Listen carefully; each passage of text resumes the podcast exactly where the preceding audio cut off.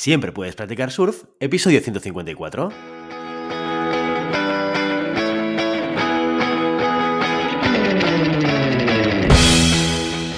Bienvenido y bienvenida a Siempre puedes practicar surf, el podcast diario sobre recursos humanos. Este podcast está pensado para profesionales de recursos humanos, gerentes o jefes de equipo y podrás encontrar técnicas, consejos, ideas, conceptos y noticias sobre la gestión de personas, eso sí, con un enfoque práctico y aplicable. Hoy episodio 154 del miércoles 26 de enero del 2022, programa en el que vamos a explicar y desarrollar un caso práctico sobre gestión de personas. Pero antes dejadme que os recuerde que podéis encontrar más contenido en nuestro blog e información sobre nuestros servicios en nuestra web, en globalhumancon.com. Desde allí os podréis apuntar a nuestra newsletter para no perderos nuestros webinars, streamings y todo el contenido de actividades que organizamos desde la consultoría Global Human Consultants. Los casos prácticos consisten en un primer capítulo en el que exponemos una situación real que ha ocurrido dentro de una organización y en el que al finalizar os proponemos una serie de cuestiones para resolver la situación de la manera más adecuada, como, como, todo un profesional de los recursos humanos. La semana siguiente resolvemos y compartimos con vosotros nuestra solución y así cada miércoles. ¿Preparados? Dentro cortinilla.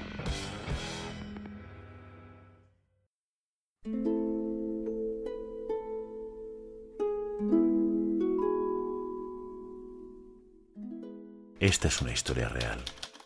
Los hechos descritos tuvieron lugar en Alicante en 2016. A petición de los protagonistas, los nombres han sido cambiados. Por respeto a todos los demás, el resto ha sido contado exactamente como ocurrió.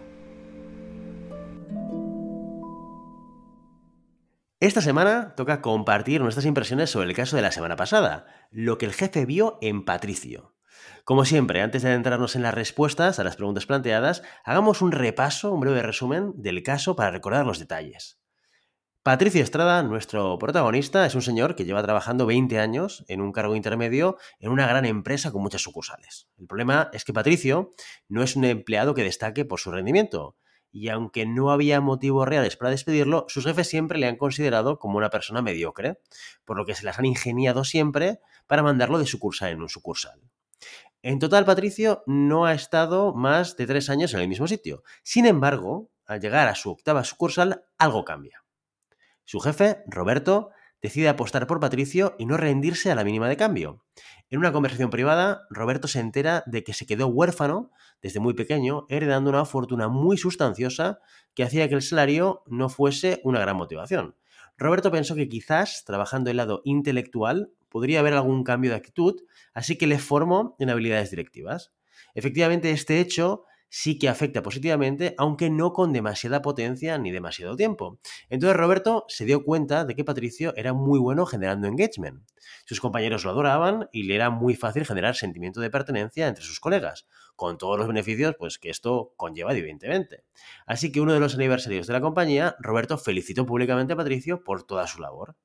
Patricio se sintió abrumado y por primera vez fue consciente de la importancia de su puesto dentro de la compañía, algo que de verdad le hizo hacer un clic y cambiar su actitud. Las preguntas que os propusimos fueron, ¿qué diferencia hay entre Roberto y el resto de responsables de Patricio? ¿Tienen Roberto y el resto de jefes de sucursal el mismo concepto del significado de la palabra empleado? Y por último, ¿qué tipo de motivación utiliza Roberto para salvar el desempeño de Patricio? Pues bien, vamos con nuestras soluciones a las preguntas. En primer lugar, ¿qué diferencia hay entre Roberto y el resto de responsables? Seguramente podríamos decir que la principal diferencia entre Roberto y el resto de responsables es cómo ven a Patricio dentro del equipo. Esto ahora, visto en formato de caso, eh, desde fuera, puede parecer muy evidente. Soy muy consciente. Pero en la realidad no lo es, o no lo es tanto, o no lo es para nada. ¿eh? Es fácil que veamos a jefes de equipo, a managers en nuestra organización, en nuestra empresa, o incluso a nosotros mismos en alguna ocasión, ¿por qué no? Acudiendo a esa fácil solución, entre comillas, que es sacar a una persona de nuestro equipo cuando el rendimiento no está acompañando pues, de manera reiterada. Igual estamos dando una, una, segunda oportunidad o una tercera oportunidad, pero si el rendimiento no acompaña, oye, al final, nuestro primer planteamiento, nuestra primera solución para recuperar un poco el rendimiento del departamento o del equipo es cambiar alguna pieza. Y cuando hablamos de piezas, estamos hablando en este caso de personas. Es como si esto fuese el fútbol, por ejemplo, es como tener un delantero que no marca goles y plantearse al cabo de una temporada que lo que hay que hacer es vender ese delantero y fichar otro que marque más goles, que tenga más experiencia o que tenga otro tipo de perfil que tendrá un mejor rendimiento. ¿De acuerdo? Entonces, la mirada de Roberto es completamente diferente, lo cual nos lleva a responder la segunda pregunta. ¿Cuál es el concepto que tiene Roberto diferente sobre la palabra empleado eh, con respecto a los otros jefes de sucursal? Y tiene mucho que ver con esa mirada de Roberto hacia Patricio, que es, que es muchísimo más amplia. Eh, Roberto, cuando ve a Patricio y ve su desempeño, no solamente se para a pensar y a medir cuál es el rendimiento de, Patricio, sino que se empieza a preguntar otras cosas, como puede ser cuál es su nivel de motivación.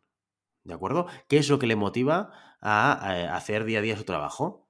¿Qué es lo que, intentando identificar probablemente cuáles son las barreras que hacen que no tenga un buen desempeño?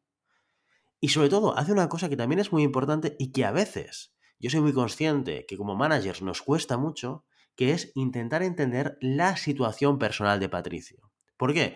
No porque quiera ser curioso o quiera indagar en aspectos personales de la vida de los demás o de la vida de Patricio, sino porque eso le puede ayudar a entender cuáles son aquellas cosas que le pueden motivar para buscar una solución y para ayudar a Patricio que tenga un mejor desempeño, ¿vale? Con ese objetivo. Y esto es muy importante como mensaje.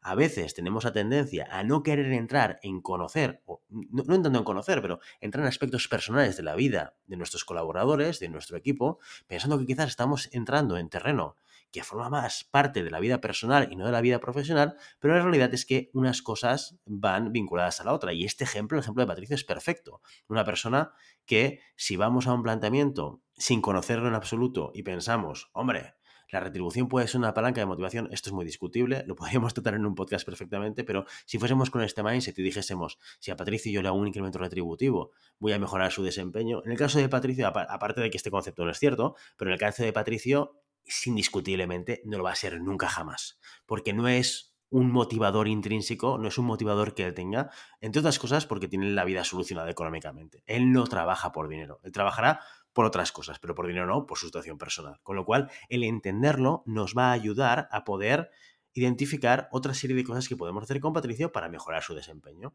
para sacar lo mejor de cada persona, que es lo que está planteando Roberto. Yo tengo a una persona en mi equipo que se llama Patricio, que no tiene el desempeño que yo querría, necesito conocer y analizar cómo funciona su motivación, su situación personal y cuáles son las barreras que impiden que tenga un mayor desempeño e intentar trabajar con él para que esto funcione de una manera diferente. Y es lo que él intenta hacer, ¿vale? Intenta primero trabajar eh, todo lo que tiene que ver con su motivación en desarrollo y luego intenta trabajar con lo que es el reconocimiento hacia Patricio para buscar esas cosas que le puedan a él motivar. Es, eh, es una estrategia que es muy importante tenerla en cuenta y aplicarla siempre que sea posible con la gente de nuestro equipo. En vez de hacer, como el caso que decíamos antes del ejemplo del, del, equipo de fútbol, el delantero que no marca goles, pues yo, como no marca goles, lo voy a cambiar, lo saco del equipo y voy a buscar a otro. Lo que tengo que intentar hacer es cómo ese delantero puede marcar goles con el equipo. A lo mejor es una cuestión de estrategia, es una cuestión de, cómo estoy planteando eh, el estilo de juego del equipo. Eso siempre y cuando todo vaya acorde al sentido, filosofía estratégica y propósito del equipo, en nuestro caso, de la empresa o la organización. Lo que no puedo hacer es montar una estrategia y un propósito como proyecto para que la gente encaje. Eso sí que no lo puedo hacer. Pero tengo que buscar el punto intermedio. Ni tener unas piezas muy rígidas, ni tener unas piezas completamente flexibles, pero sí que tengo que intentar entender motivaciones e intereses y situaciones personales de cada persona para poder encajar las piezas y sacar lo mejor de cada persona en el momento en el que están dentro de nuestro proyecto. Y la tercera pregunta, que era quizás un poquito más teórica, que es ¿qué tipo de motivación utiliza Roberto para salvar el desempeño de Patricio? Pues aquí ya sabéis que hay diferentes teorías de la motivación y principalmente eh, podemos identificar mm, tres tipos de motivación, lo que es los elementos higiénicos de la motivación, aquellos elementos que cuando los tengo no me extramotivan, no me van a motivar a hacer un rendimiento superior, pero si no los tengo, sí que me van a desmotivar. Como por ejemplo, la seguridad del trabajo, la retribución, el clima laboral del equipo, etcétera, etcétera, las relaciones con las personas, etcétera. Hay otro elemento que es la motivación extrínseca. ¿eh? Todos aquellos elementos que tienen que ver con el reconocimiento, como yo hago que la persona eh, vea o tenga elementos que le motiven, pero gestionados desde fuera, desde fuera de la persona, cosas que yo puedo hacer como responsable, ¿de acuerdo? Desarrollar a la persona. por ejemplo, es un elemento de motivación extrínseca. Y por último, la, la motivación intrínseca, que es realmente el motor motivacional más potente que hay. ¿Eh? El intentar identificar aquellas cosas, aquellos motivadores que cada persona tiene, que realmente lo que hace que esta persona disfrute, que tiene que ver con la pasión, ¿eh? que tiene que ver con el propósito de la propia persona. Cuando, cuando entiendes y conoces estos elementos, puedes aprovecharlos para eh, ponerlos en marcha, ponerlos en juego y eh, pues evidentemente ayudará a que, que este rendimiento sea superior. En este caso, pues vemos que con Patricio hemos intentado diferentes cosas, ¿no? Desde la parte más retributiva, en un primer momento, mm, quizás más higiénica, pero evidentemente en ese caso, en ese contexto, no tiene ningún tipo de sentido. La motivación más extrínseca de la parte de desarrollo, también la motivación extrínseca con la parte del reconocimiento, pero muy vinculada a una motivación intrínseca que es este rol que de manera natural a Patricio le gusta jugar, que es el de generar un mayor compromiso, un mayor engagement y un clima laboral pues eh, mejor y más bueno dentro del equipo. Por tanto, jugando y conociendo esos elementos que a Patricio le gustan, pues Roberto juega con ello y utiliza un elemento de motivación extrínseca como es el reconocimiento, pero vinculados a esas cosas, a ese motor interno que a Patricio eh, le funciona y le gusta un caso del Patricio muy interesante a la hora de también reflexionar con nuestros equipos y tener una mirada más completa, más amplia y en la que poder analizar diferentes aspectos que nos permitan desbloquear aquellas cosas que ayuden a las personas a llegar a un rendimiento superior siempre que sea posible y siempre que esté en el contexto adecuado, porque también es cierto también es cierto que hay veces pues que esto no es posible y lo mejor para un proyecto y para una persona es que pues eh, se separen por completo, ¿de acuerdo? Pero antes de llegar a ese punto tenemos que intentar conseguir que el equipo trabaje y, que el equipo sea capaz de llevar a cabo todas las tareas y todos los retos que el proyecto y la organización necesitan. Ya hasta aquí el caso de la semana y ya sabes, no puedes detener las olas, pero siempre puedes practicar surf. Como siempre, queremos invitaros a que os pongáis en contacto con nosotros nos deis vuestra opinión y nos sugeráis si tenéis algún tema o alguna pregunta concreta, lo podéis hacer a través de la página de contacto en globalhumancom.com barra contáctanos o a través de las redes sociales. Estamos en Facebook, en Instagram, en Twitter y en LinkedIn. Y si el contenido de este podcast te gusta, no te olvides de suscribirte, dar los 5 estrellas en iTunes y me gusta tanto en iVoox como en Spotify. Igualmente recuerda que puedes encontrar más contenidos, noticias y recursos en nuestra web, en globalhumancom.com. Muchas gracias por todo, por tu tiempo por tu atención y por tu interés en estos temas sobre gestión de personas. Nos escuchamos mañana jueves con el monográfico del mes. Hasta entonces, feliz día.